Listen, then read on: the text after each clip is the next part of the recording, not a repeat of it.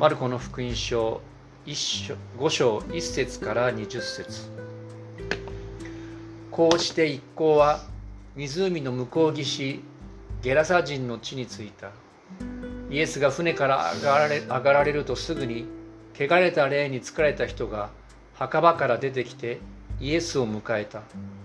この人は墓場に住み着いていてもはや誰も鎖を使ってでも彼を縛っておくことができなかった。彼はたびたび足かせと鎖でつながれたが鎖を引きちぎり足かせも砕いてしまい誰にも彼を抑えることはできなかった。そこで夜も昼も墓場や山で叫び続け石で自分の体を傷つけていたのである。彼は遠くからイエスを見つけ走ってきて拝した。そして大声で叫んでいった。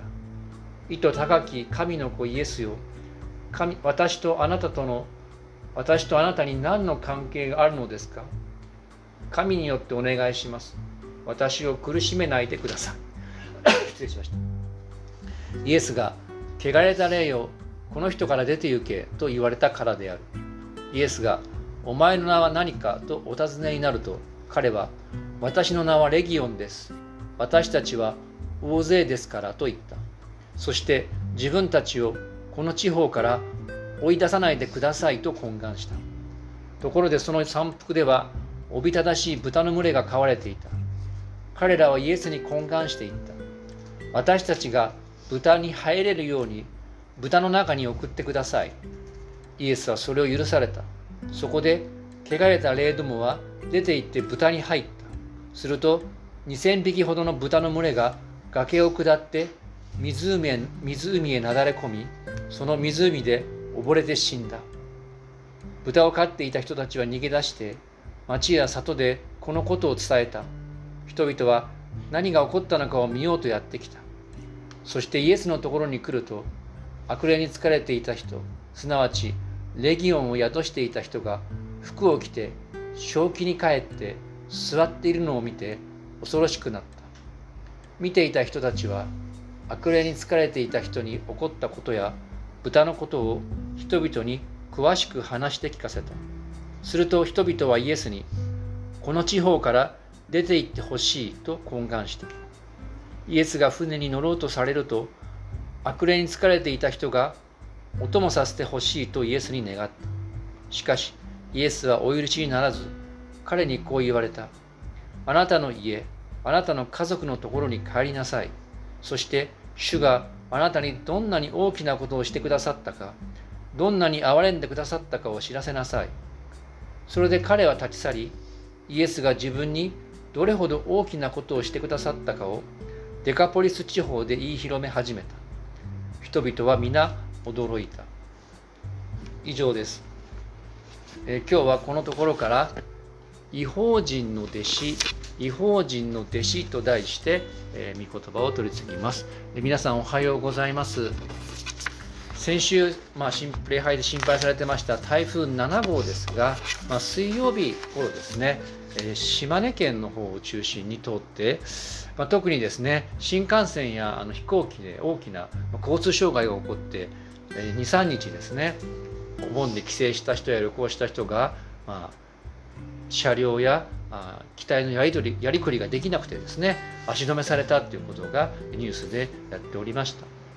まあ、そんな天変地異もありましたが、まあ、ハワイでですねマウイ島での大火事がまだ今もニュースでよく取り沙汰されますしつい昨日でしょうか一昨日カナダでもですね火事がこう山火事が起こった。世界中でそんなことが起こってる。まああのある人国連の人でしょうかに言わせれば沸騰の時代に入ったと。地球温暖化ではない。沸騰の時代に入った。まあある意味で環境、まあ、温暖化がですね違ったフェーズに入ったと言えるかもしれません。でこのフェーズという言葉はあの最近よく耳にしますが違った、まあ、局面に入ったとかですね新しい段階に入ったという時に使われます。まさにイエス様はですね先週の箇所からこの、まあ、ルカの福音書ではですね新しいフェーズに入った。新しい局面違った段階に入った、まあ、宣教とかですね奇跡物語が展開されているわけですそのイエス様の神の子救い主としての権威が、まあ、先週はこのように嵐を鎮めるイエス様の出来事でしたけどもより大きく広くその権威が及ぼされて及なんですか及ぼすことができるというそういう話でしたね。で、えー、先週の話覚えてると思いますけどもこのガリラ湖での出来事はイエス様が創造主と等しい権威を持っておられる。まあ水の中で暴れると考えられていた竜やレビアタンを制する、まあ、旧約詩篇では創造主が竜やレビアタンの頭を踏み砕いた。とありますけどそのような生き生きとした描写であるようにイエス様が単に一人の人を癒したり清めたりするのではなくてこう天地万物、まあ、被造物自然界をも支配される、まあ、救いのあの創造主と等しい権威を持っているということで、まあ、新しいこの段階フェーズにですね奇跡物語が入りました。でえ今日のところはですね、えそのガリラヤ湖をイエス様はこの嵐を沈めこう対岸まで渡ったちょっとこれ見にくいんですけどもガリラヤ湖をもう一回おさらいしますけども日本がここにですねありましてその反対側ですね西アジアにこうエルサレムイスラエルという国があります。でその中のごめんなさいねイスラエルのこの上の方ですね、えー、そこにあるガリラヤ湖が、えー、今話の中心となる舞台でした。そして左上のカペナームという辺りがそれまで、えー、活動の中心でしたが向こう岸に渡ろうといっていろんなまあ説があるんですがおそらくゲラサとここありますけどもこの図で見ると右側の地域にイエス様は渡られたっていうんです。でそれは今日20節出てきますけどもこうデカポリスというね町です。でデカポリスっていうのはねあのこの地域の警察とかですねそういうものが集まった地域です。なんでか分かります？デカとポリスで。デカポリス。そういう先輩の牧師から冗談言ってましたけどそれは冗談でデカというのはですね10という意味です。でポリスというのは都市ですから10の都市が集まった地域で、えー、いわ何回も言いますけどもここはですね今までのカペナームのユダヤ人の地と違って違法人の地というそういう新しいフェーズにイエス様の宣教が入っているというそういうことです。そしてここで、えー、新たな局面がですね今日の悪霊追い出しでも見えてくるわけです。えそれではですねそのことを見ながら3つの点から、えー、共にこの箇所を見ていきましょう。まず最初はですね桁違いの汚れとれ汚れた霊そして正気に戻った人ということを見ていきます。このイエス様が対岸に渡りました。5章の2節から3節こうありますね。イエスが船から上がられるとすぐに汚れた霊に疲れた人が墓場から出てきてイエスを迎えた。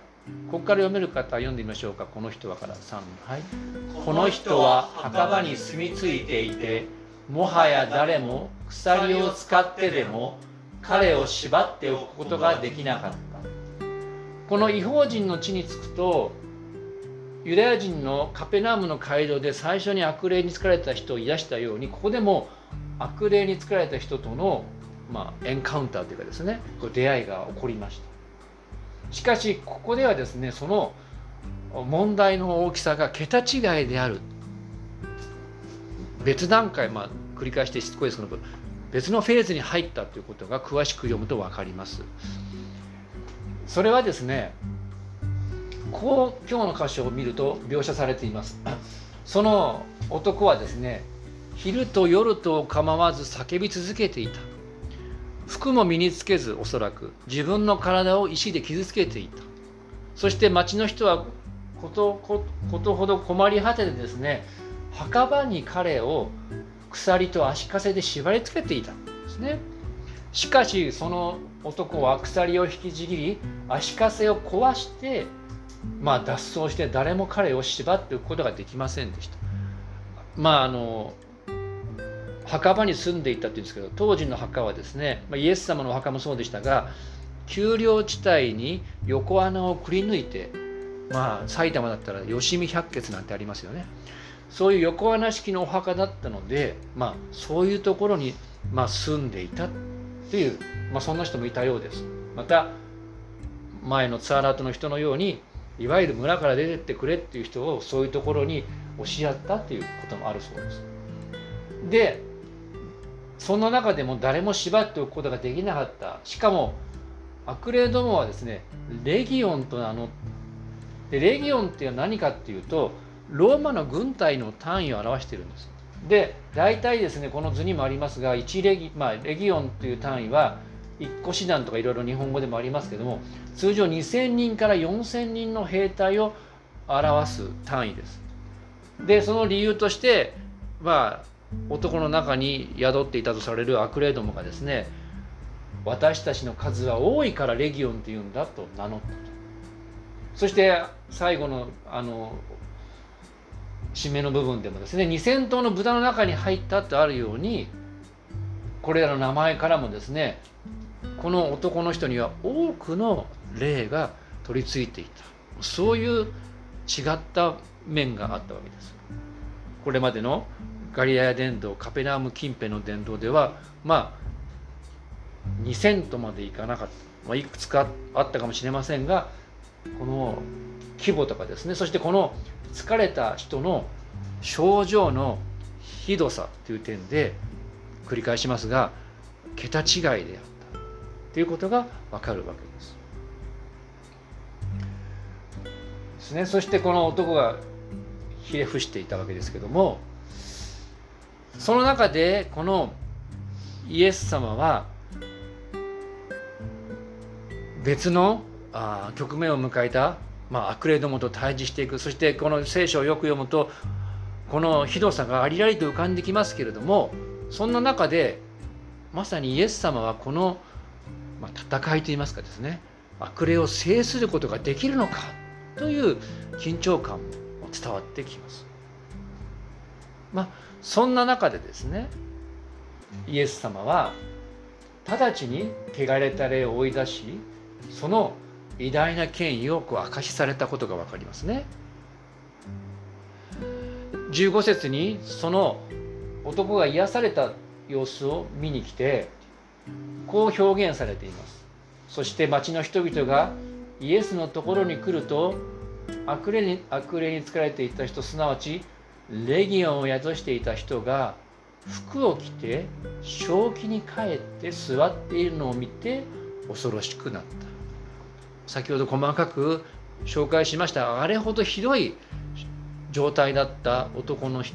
男がですね服も着てなかったけれども服を着ている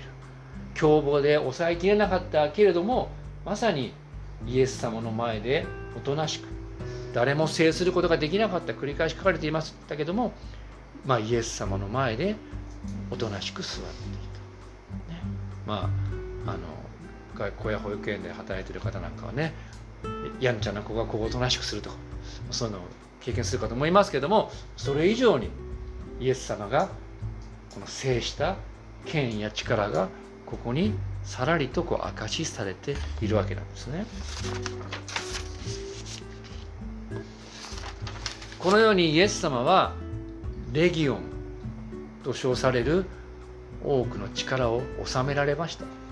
まあ、いろんなことをここから私たち読み取れるかもしれません。まあ、あえて私が言えばですね、私たちは今、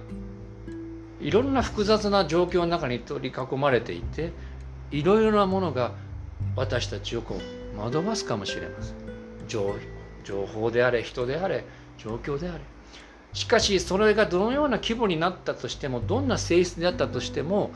イエス様は必ず私たちをその中で救ってくださる制することができるそのようなお方であると信じていこうではありません2番目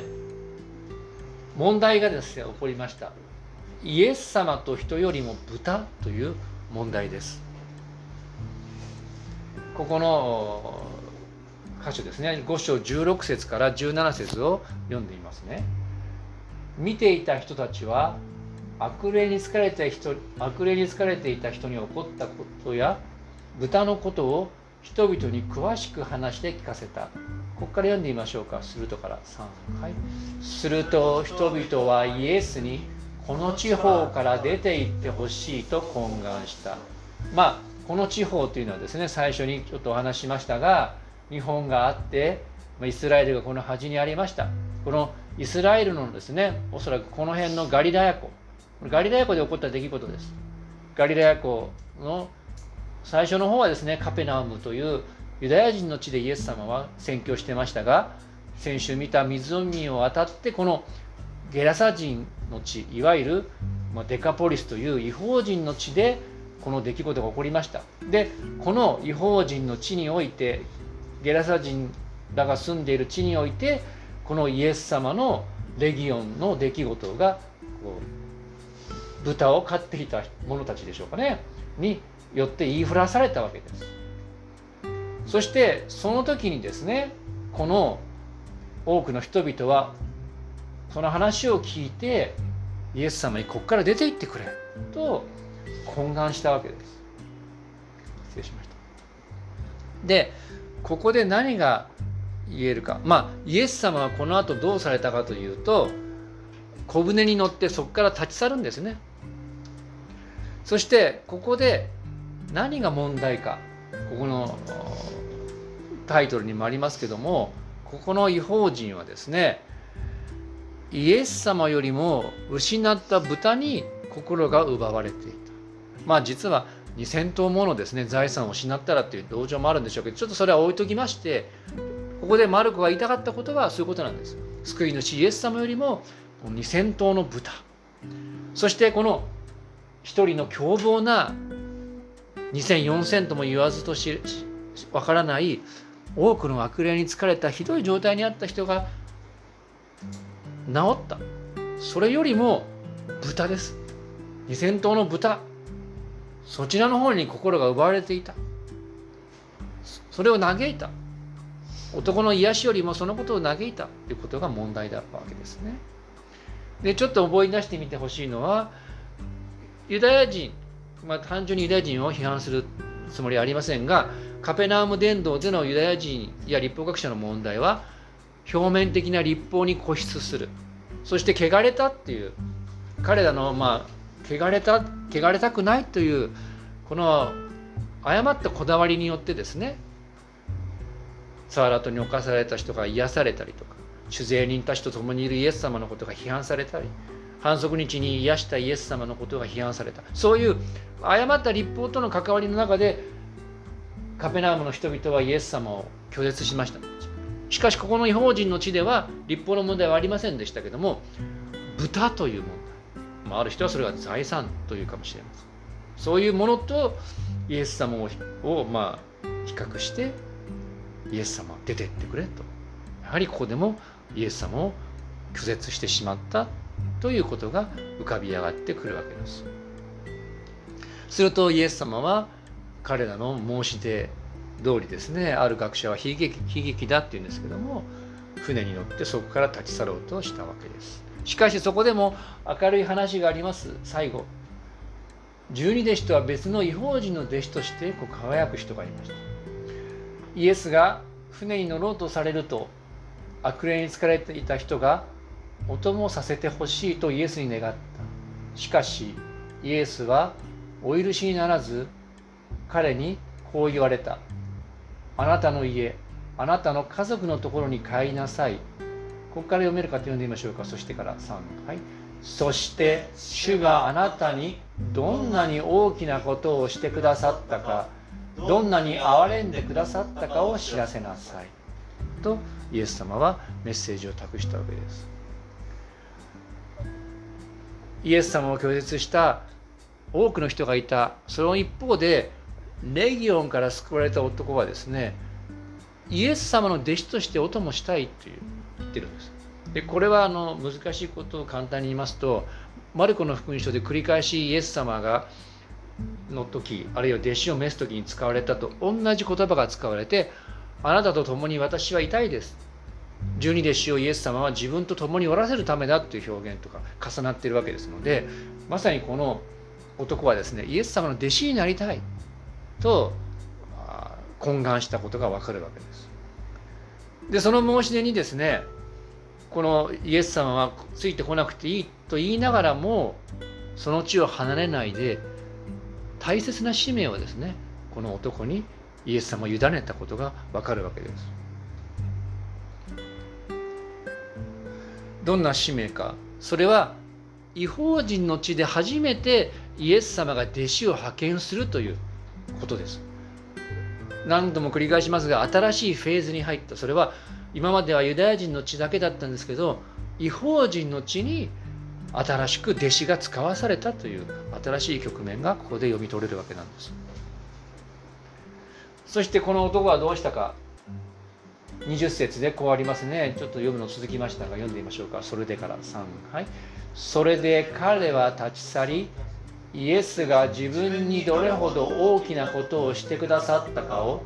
デカポリス地方で言い広め始めた。人々は皆驚いた。この人々が皆驚いたというのはですねイエス様の奇跡やお話を聞いた人たちがこここの神の宮を見て驚いたというのと同じ表現です。このレギオンから解放された男がですね自分に起こったことを多くの地域で話して人々が驚いたとここに記されているわけです。でここでですね彼は立ち去ったつまりイエス様にお供した十二弟子とは違った人生を歩んだわけですね。いわゆる型通りの弟子の生活十二弟子の生活ではありませんでしかし立派な違法人の弟子として初めて使わされたということが書いてあります。繰り返しますが新しい違法人選挙の局面が開かれたとあるわけです。実はここ20節あのちょっと難しいこと言うとペリコーペって言ってですねこの一つの物語の大、えー、物語をですね当時ちゃんと何て言うんでしょうかね今でいう段落ごとに意図があってちゃんとこうマルコならマルコが書いてるんです。その使命が非常に大事な言葉なんですがさらりとですねこういうこと書いてありますよね。でもさらりと書いてありながらとっても大事なこと。違法人の地でイエス様の宮座が明かしされて多くの人が驚いたとそのことがさらりと書いてあるわけですね。このように繰り返しますがこのレギオンから救われた人は十二弟子とは違った生活を送り弟子の方に当てはまらないようないろんな意味で生活を送っていたと思います。で翻って私たちも当然神の民であったユダヤ人から見たら違法人ですね。でもそして私たちは違法人の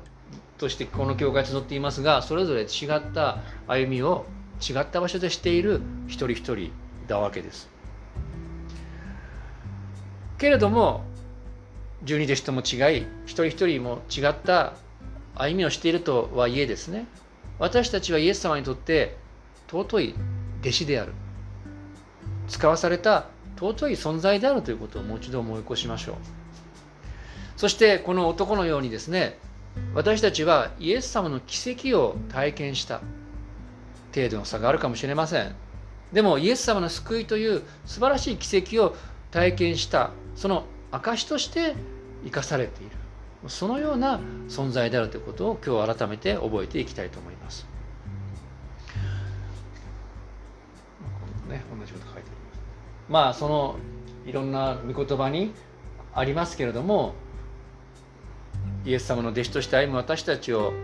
後押しするような御言葉を最後に読んで終わりたいと思います。イザヤ書の60章の1節2節ですね。読んでみます。起きよ光を放てあなたの光が来て主の栄光があなたの上に輝いているからだ。最後ここから読んでみましょうか。見よから3。はい。見よ闇が地を覆い暗闇が諸国の民を覆っている。しかしあなたの上には主が輝きその栄光があなたの上に現れる。イザヤ61から2お祈りしましょう。天の神様皆を賛美いたします。マルコの福音書を通してイエス様の偉大さ神の子救い主としての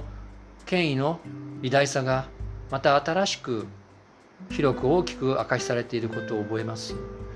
私たちの日々の生活の中でさまざまな出来事がありさまざまな問題に直面し心揺さぶられることがあるかもしれません。また私たちはその中で自分を小さく感じるかもしれませんがあなたの救いを体験したものとしてあなたが私たちを使わせてくださっていることを感謝いたします。どうぞ日々の歩みの中で日常の中で私たちがあなたの尊い器として輝くことができますように。いや輝いているそのあなたが私たちを輝かせているというその事実に思い馳せながら歩んでいくことができるように導いてください。この願いと感謝を私たちの救い主主イエス様のお名前によってお祈りします。アーメン。それではしばらく御言葉に答えて1分ほど黙祷して祈りましょう。